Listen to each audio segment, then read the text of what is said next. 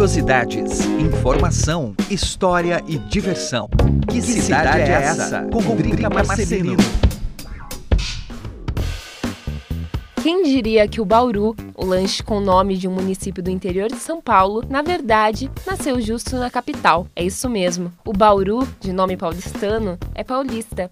Esse lanche, ou melhor, essa história, começou em 1936, na lanchonete Ponto Chique, localizada no Largo do Paissandu. O lugar era frequentado principalmente pelos estudantes da Faculdade de Direito da Universidade de São Paulo. Alguns alunos chegavam com calma, se sentavam e almoçavam o PF tranquilamente. Outros entravam agitados, pedindo refeições às pressas devido à correria do dia a dia. Naquela noite de 1936, o apressadinho da vez era o estudante Casimiro Pinto Neto. Ele pediu um lanche rápido, mas que fosse capaz de matar a fome de um leão. Ele sugeriu ao chapeiro abrir o pão francês, retirar o miolo e encher de queijo derretido. Quando o chapeiro já ia fechar o lanche, ele alegou que faltavam nutrientes e pediu para acrescentar uns pedaços de rosbife e algumas fatias de tomate. Para dar um toque especial, Chapeiro finalizou o lanche com orégano e pepino. Casimiro gostou tanto da receita, mas tanto que no dia seguinte voltou na lanchonete para pedir o mesmo lanche. Um de seus colegas, Kiko,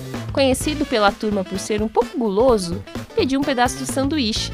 Ele gostou e na hora gritou pro garçom: Hey, me viu um desse do Bauru? Pronto! Aí começou a moda. Todos os alunos pediam um tal do Bauru, que se tornou o carro-chefe do estabelecimento e foi incluído no cardápio, inclusive nas unidades da lanchonete Ponto Chique fora de São Paulo. Com o passar do tempo, o Bauru se transformou no lanche favorito dos alunos de direito da USP.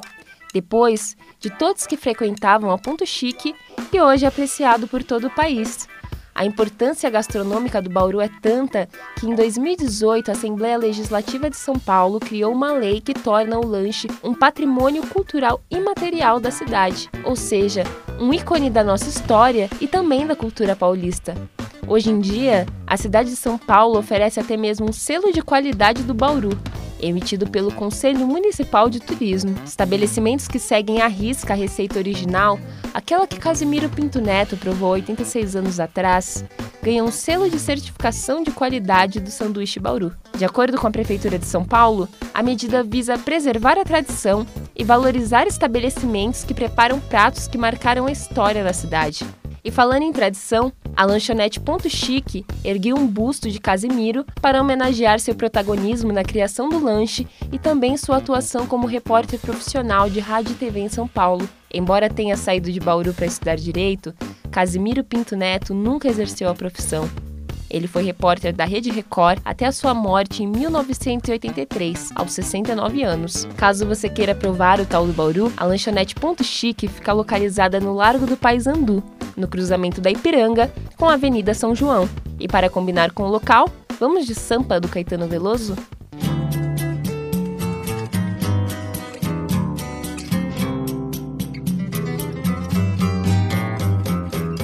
Alguma coisa acontece no meu coração.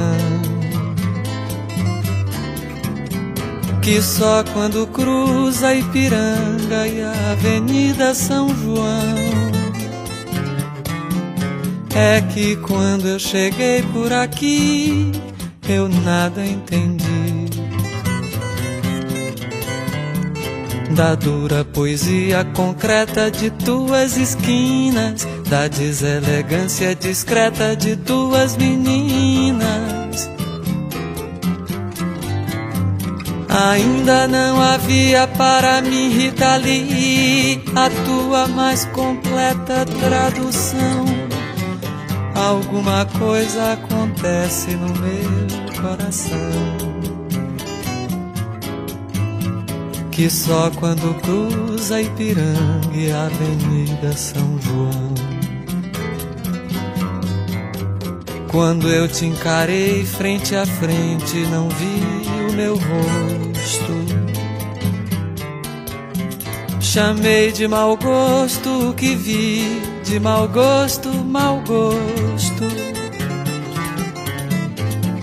É que Narciso acha feio o que não é espelho. E a mente apavora o que ainda não é mesmo velho. Nada do que não era antes quando não somos mutantes. E foste um difícil começo, afasto o que não conheço. E quem vem de outro sonho feliz de cidade, aprende depressa a chamar-te de realidade. Porque és o avesso do avesso do avesso do avesso do povo oprimido nas filas, nas vilas, favelas da força da grana que ergue e destrói coisas belas, da feia fumaça que sobe apagando as estrelas.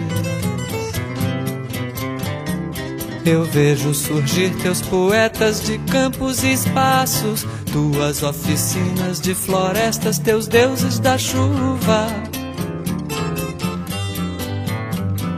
Panaméricas de Áfricas utópicas, túmulo do samba mais possível, novo quilombo de zumbi.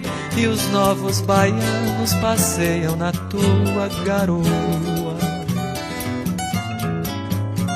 E novos baianos te podem curtir numa boa.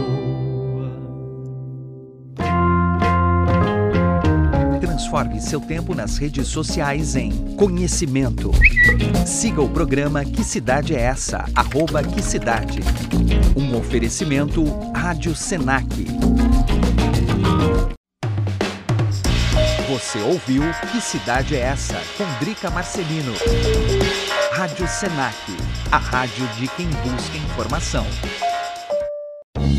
Curiosidades, informação, história e diversão. Que, cidade, cidade, é essa? Com, Com Drica Marcelino. A Avenida Paulista é o principal ponto turístico e centro econômico da cidade de São Paulo. Nela você encontra museus, emissoras de rádio, shoppings, sede de bancos, restaurantes e muito mais. Segundo a revista Exame, a estimativa é que diariamente circulam cerca de um milhão e meio de pessoas na Avenida Paulista. Para locomover tanta gente, a região conta com cinco estações de metrô. É aí que entra aquele famoso mistério: por que a estação Paulista fica na Rua da Consolação e a estação Consolação fica na Paulista? Bem, de primeira parece que é só para confundir turista, não é mesmo?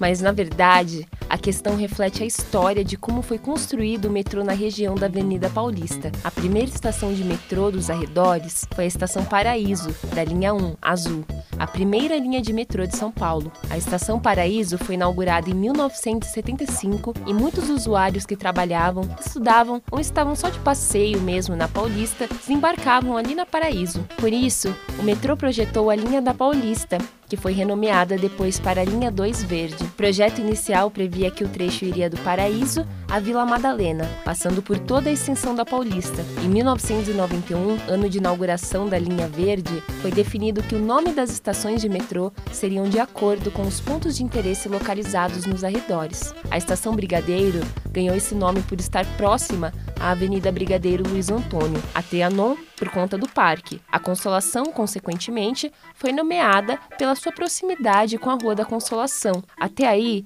a Via 4, empresa privada responsável pela construção e manutenção da linha 4 amarela, nem sequer existia. Só em 2010, 20 anos depois, foi inaugurada a Estação Paulista, que ganhou esse nome justamente por ficar perto da avenida.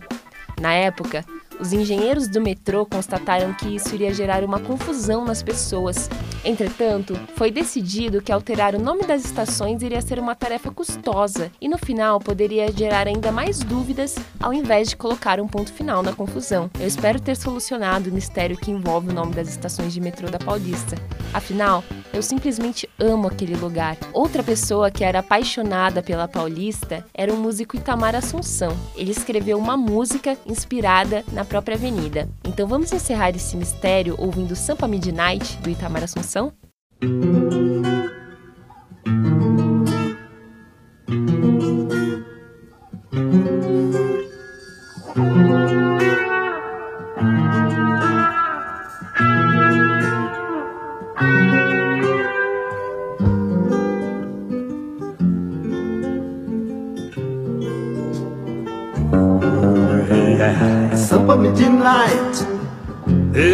Assessorado de mais dois chegados. Bartolomeu, Pitolomeu. Partimos pra comemorar, não lembro que, numa boa boate. Escabrosa noite, deu blackout na Paulista Abreu, no Trianon. Cadê o vulgo museu? Sumiu, meu Deus do céu!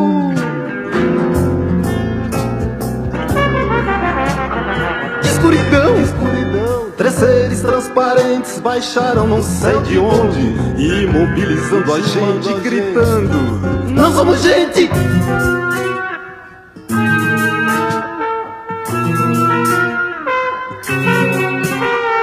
Brilhavam, não tinham dentes, traziam cortantes, tridentes, incandescentes nas frontes, três chifres.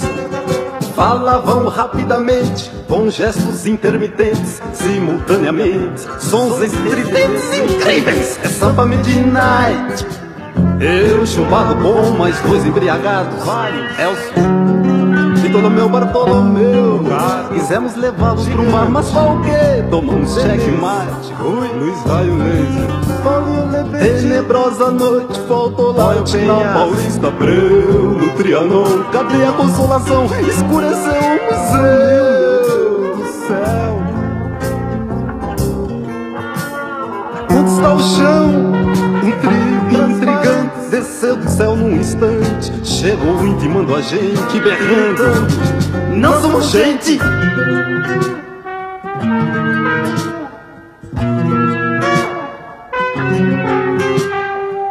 Cantaram de trás pra frente letras fortes, indecentes, músicas bem excitantes, provocantes, umas punks. Cantaram de trás pra diante, uns leques, bregas de break, chiques, bastante bastante sambas em rodas chocantes, samba midnight. Eu, assessorado de mais dois chegados, Bartolomeu, Fritolomeu, partimos pra comemorar, não lembro o que.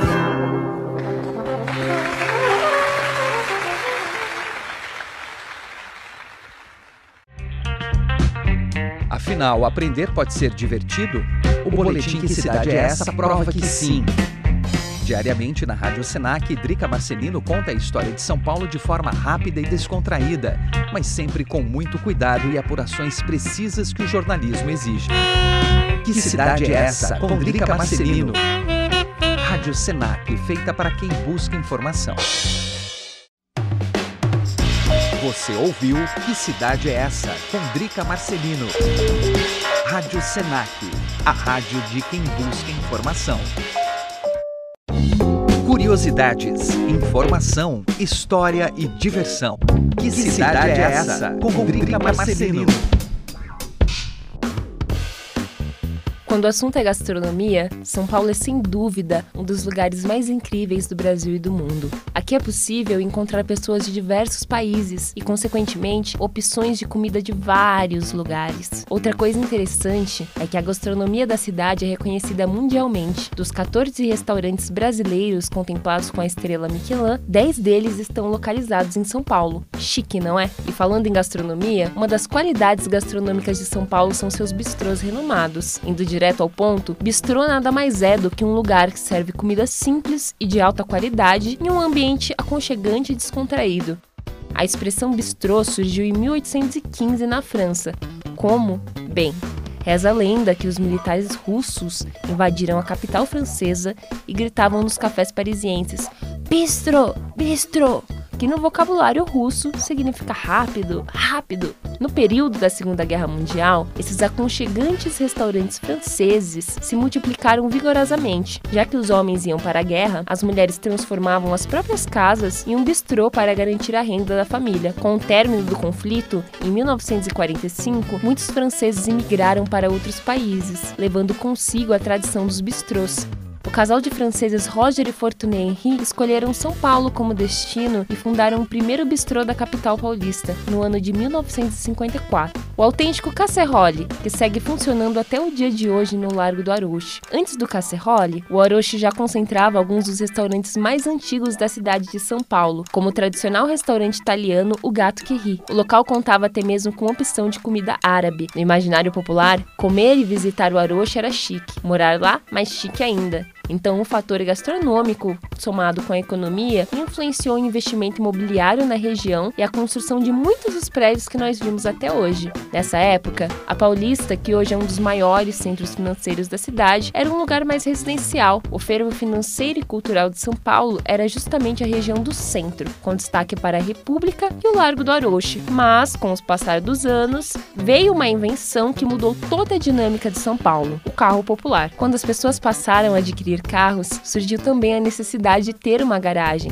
Isso impulsionou, isso impulsionou a mudança em massa de pessoas do centro para bairros nos arredores em busca de imóveis com garagem. Com o tempo, foi reduzido o fluxo de pessoas no Largo do Aroche e muitos restaurantes fecharam ou mudaram de lugar. Na cidade, na cidade, tudo muda e se transforma continuamente. Então é encantador saber que existem restaurantes que resistiram e preservam seu endereço há tantas décadas. E fechando o nosso programa sobre o pioneirismo gastronômico do Largo do Aroche, vamos com uma canção que se passa justamente na porta de um restaurante dali, Criolo, com freguês da meia-noite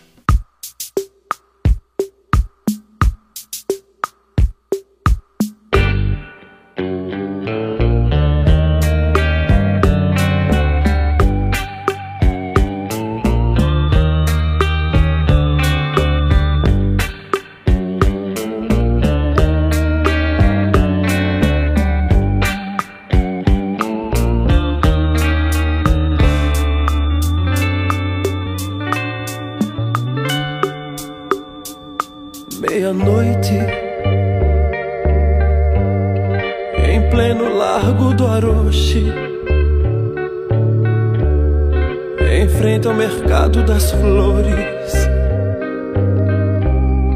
há um restaurante francês e lá te esperei. Meia-noite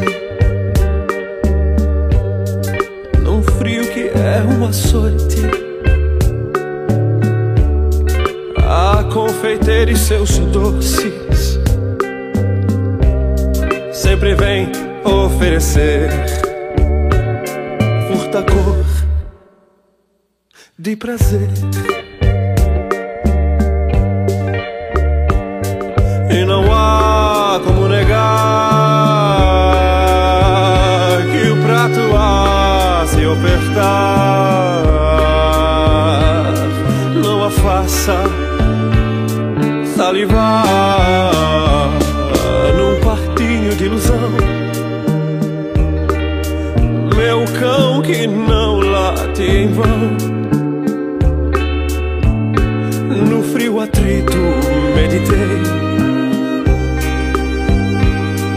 Dessa vez. Não serei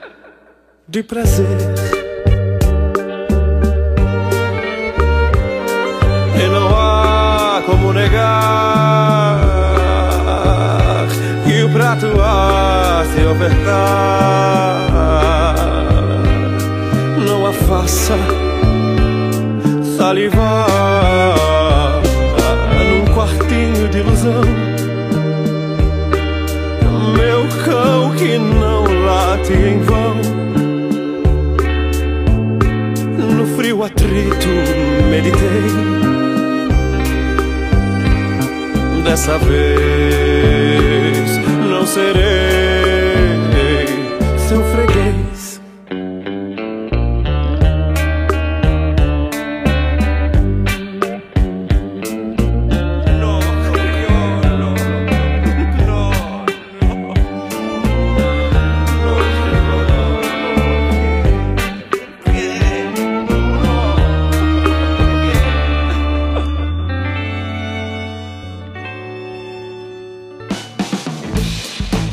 cidade de São Paulo tem quase 500 anos. Por aqui, muita coisa já aconteceu. Drica Marcelino conta as histórias mais curiosas dessa metrópole no Que, que cidade, cidade é essa? Afinal, adquirir conhecimento pode ser divertido. Boletins diários na Rádio Senac. Informação e diversão você encontra aqui. Você ouviu Que Cidade é Essa? com Drica Marcelino. Rádio Senac, a rádio de quem busca informação. Curiosidades, informação, história e diversão. Que, que cidade, cidade, é essa? Com, com Drica Marcelino. Você sabe por que São Paulo se chama São Paulo? A cidade ganhou esse nome justamente porque foi fundada em que se comemora a conversão do apóstolo Paulo de Tarso, uma figura importante do cristianismo. Não sei se você já percebeu, mas muitos lugares do Brasil foram nomeados em homenagem a figuras cristãs. Às vezes, o nome surge de forma mais espontânea, ligada justamente com a história do local, caso que aconteceu na Santa Cecília, um bairro tradicional do centro de São Paulo. Lá para 1860, quando o lugar não era nem um bairro ainda, os moradores da região pediram para a prefeitura uma autorização para construir um templo a Santa Cecília, a padroeira dos músicos. A prefeitura autorizou a iniciativa, porém, a construção da igreja Santa Cecília demorou mais de 100 anos para ser concluída. Mesmo assim, os moradores da região e o poder público começaram a chamar o lugar de Santa Cecília. Como dito anteriormente, o local não era um bairro, tratava-se de um loteamento de chácaras, fazendas e grandes propriedades rurais que eram comuns na época. De acordo com a prefeitura de São Paulo, uma das propriedades mais conhecidas da região era a Chácara das Palmeiras, lugar onde hoje fica justamente a Rua das Palmeiras. A chácara era propriedade de Francisco de Barros, o filho do Marquês de Tu, que era casado com a Maria Angélica de Queiroz. Por que eu citei tantos nomes? Porque se você conhece a Santa Cecília, provavelmente já andou pelas ruas do bairro que levam esses nomes: Alameda Barros, a Rua Marquês de Tu e a famosa Avenida Angélica, são referências a personalidades que habitavam a região anteriormente. Se você ainda não conhece a Santa Cecília, eu tenho uma dica de passeio tudo a ver com esse programa. Desça no metrô Santa Cecília, pela saída da igreja, e faça uma caminhada histórica pelo bairro para conhecer as ruas que eu citei. A origem dos bairros, a origem do nome de alguns bairros nos arredores da Santa Cecília foi semelhante, como é o caso da Santa Efigênia. A região recebeu esse nome porque lá havia uma antiga capela para homenagear Efigênia da Etiópia, uma santa católica difusora do cristianismo. Mas na Santa Cecília, assim como no resto do Brasil, nem todas as vias homenageiam santas. O Minhocão, aquele famoso elevado do bairro fechado aos finais de semana, se chamava Elevado Costa e Silva na época da inauguração. Arthur Costa e Silva foi o segundo presidente da ditadura militar no Brasil. Ele assumiu a presidência após vencer uma eleição indireta, onde ele era o único candidato. Tudo tratava-se de uma campanha interna do próprio exército, com o objetivo de aumentar a repressão durante a ditadura militar. Costa e Silva marcou o período mais repressivo e violento da ditadura no Brasil, que se consolidou com o decreto do Ato Institucional número 5, conhecido como AI-5.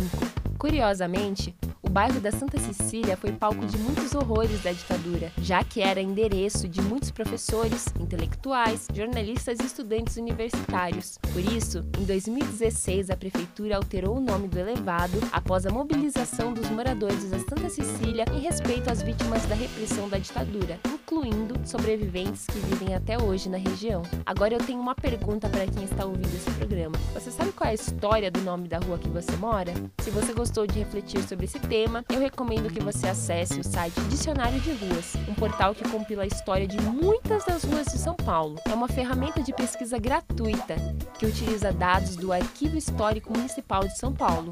E para encerrarmos esse programa em clima de Santa Cecília, vamos ouvir a música Trovoa da banda Metá Metá, cujo um dos faz referência ao bairro.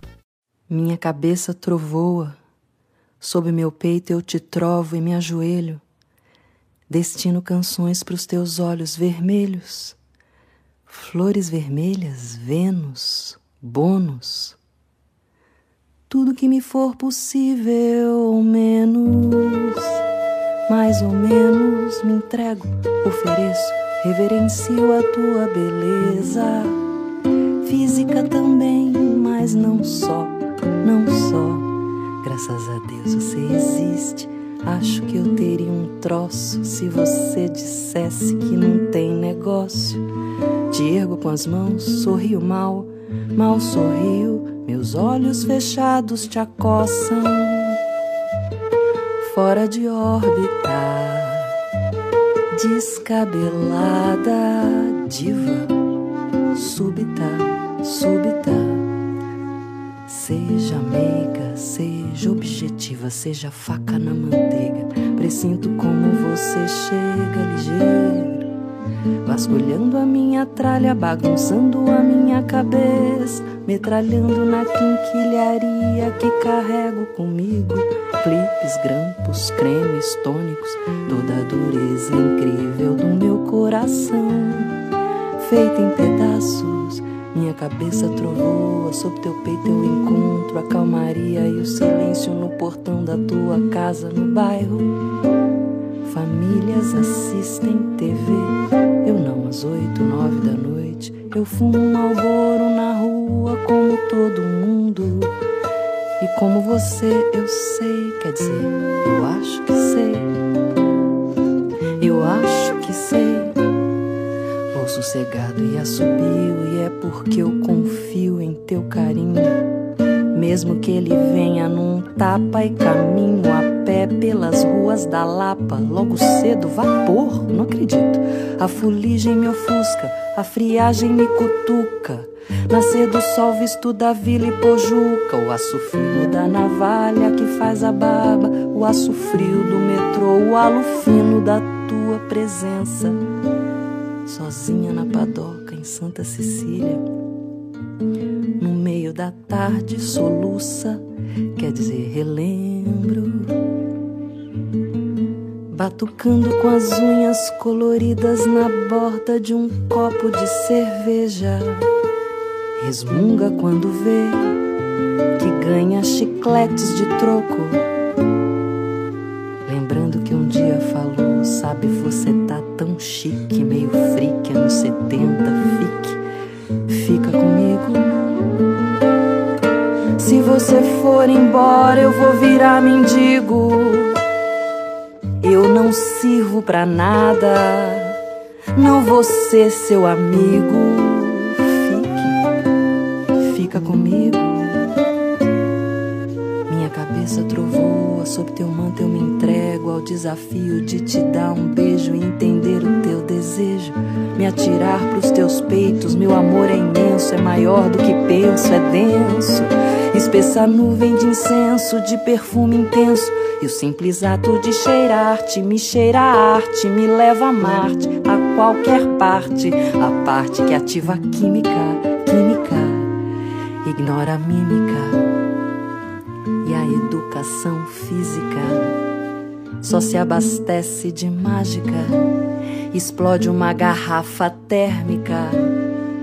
Por sobre as mesas de fórmica de um salão de cerâmica, onde soem os cânticos, convicção monogâmica, deslocamento atômico para o instante único em que o poema mais lírico se mostre a coisa mais lógica e se abraçar com força descomunal, até que os braços queiram arrebentar toda defesa que hoje possa existir e por acaso queira nos afastar. Esse momento tão pequeno e gentil e a beleza que ele pode abrigar. Querida, nunca mais se deixe esquecer aonde nasce e mora todo amor.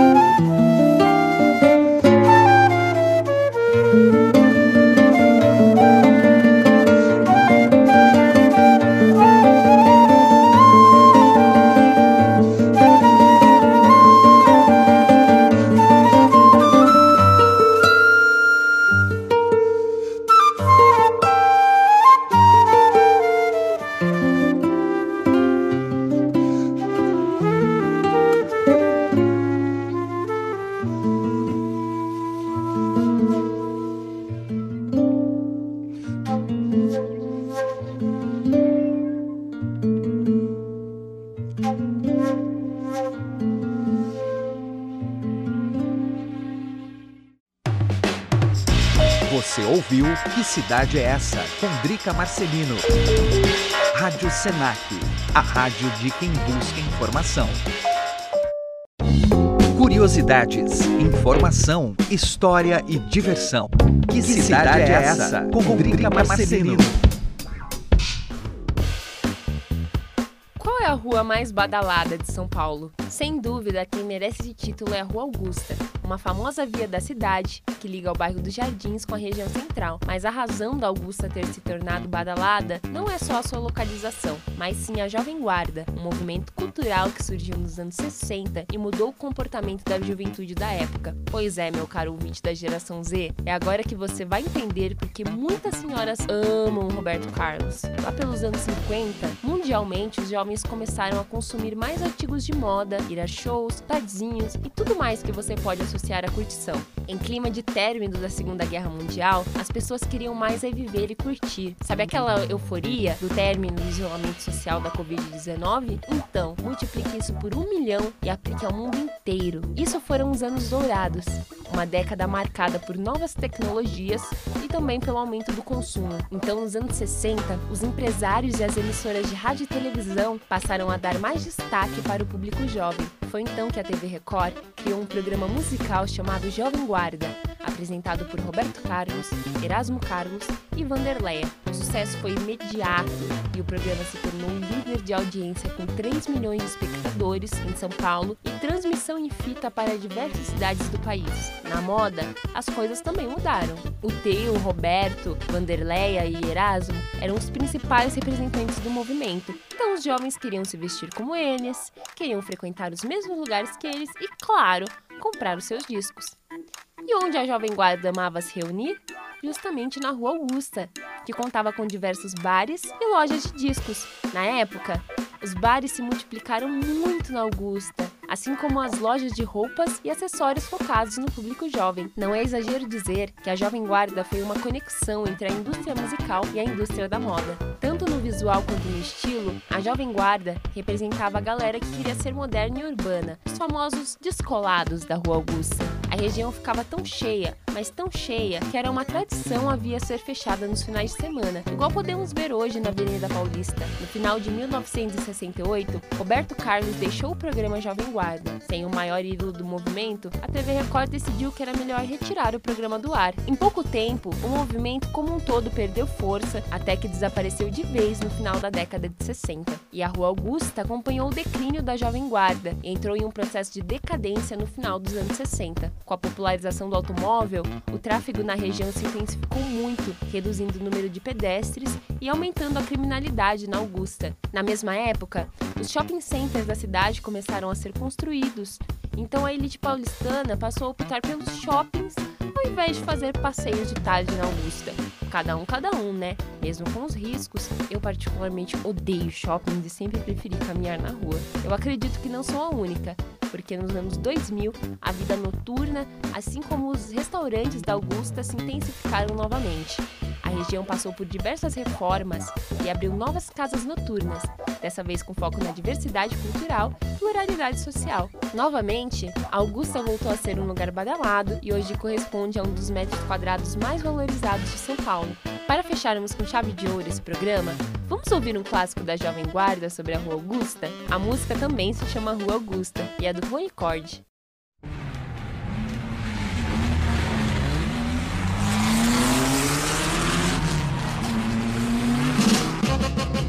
Entrei na rua Augusta 120 por hora. Botei a turma toda do passeio pra fora. Escova em duas rodas sem usar a buzina. Parei a quatro dedos da vitrine. Legal! Hi, hi, Johnny. Hi, hi, Alfredo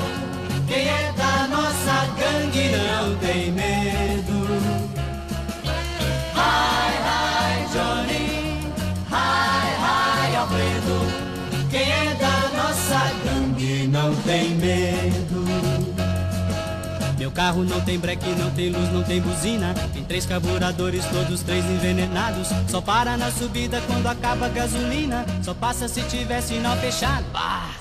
Hi, hi,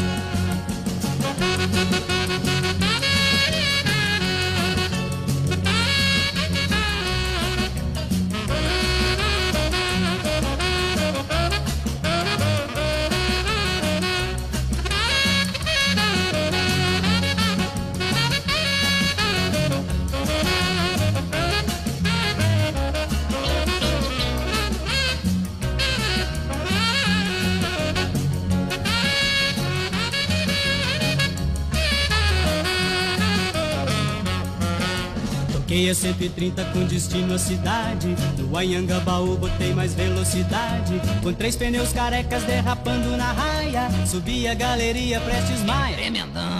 Hi, hi, Johnny. Hi, hi, Alfredo.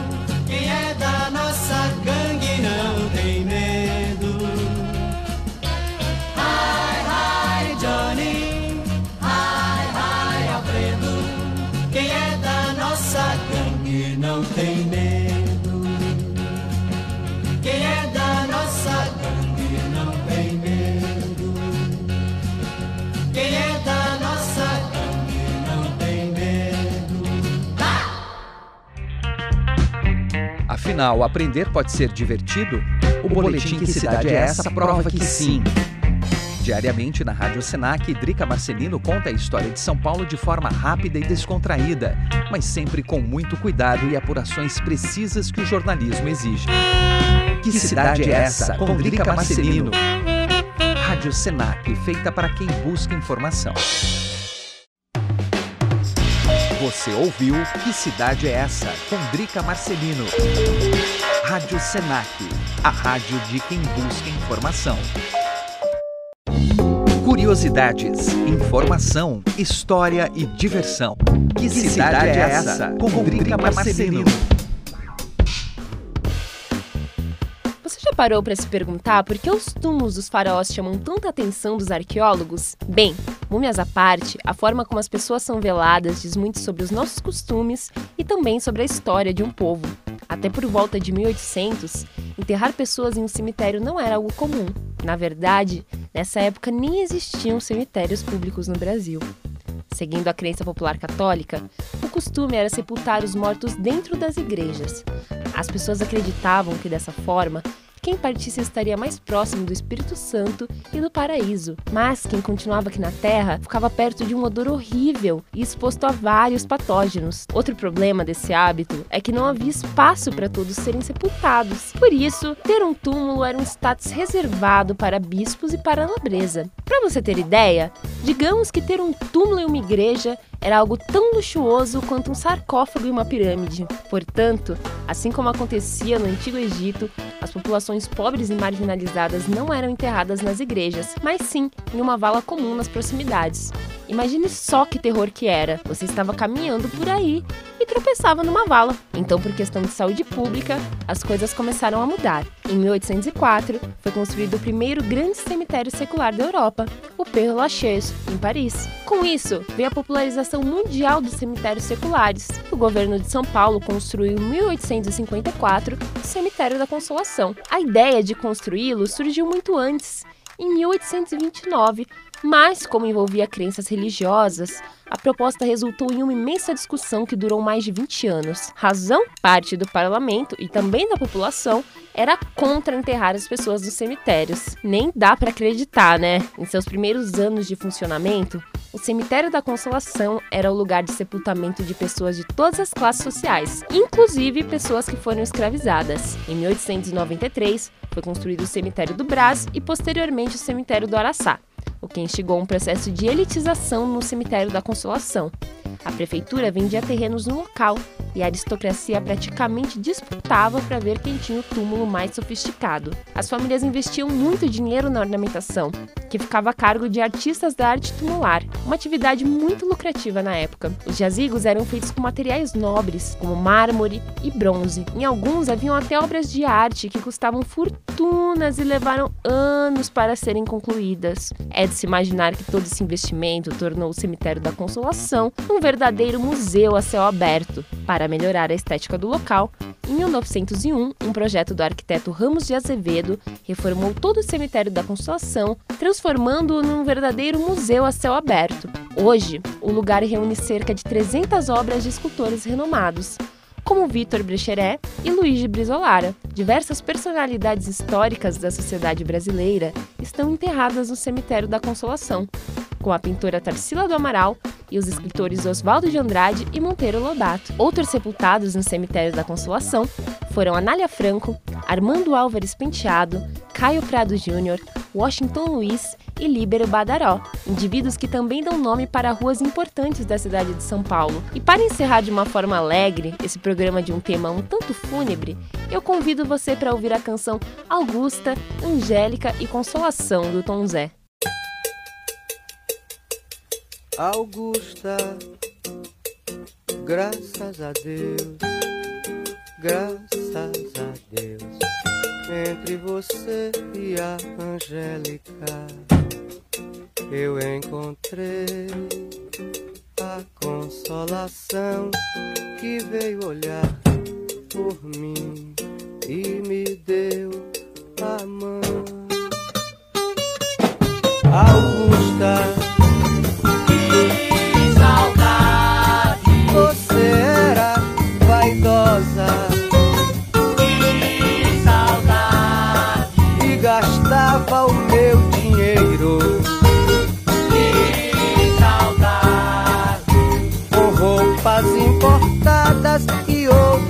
Bobagens, Angélica. Que maldade! Você sempre me deu bolo. Que maldade! E até andava com a roupa. Que maldade! Cheirando a consultório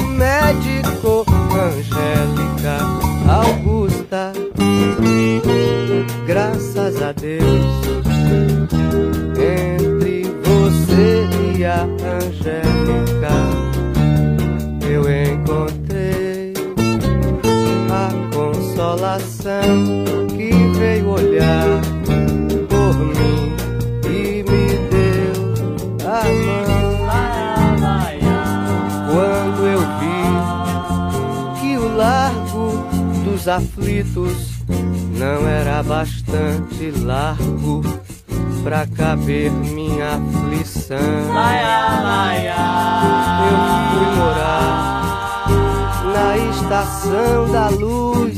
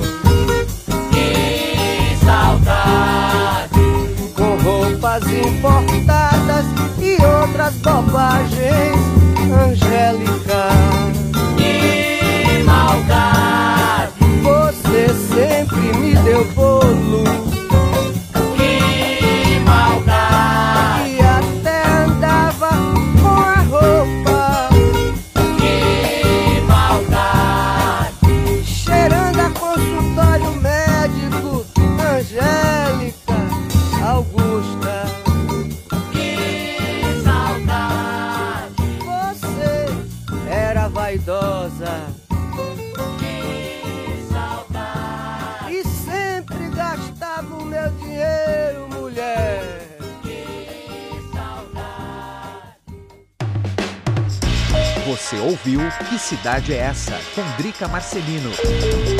Rádio Senac, a rádio de quem busca informação.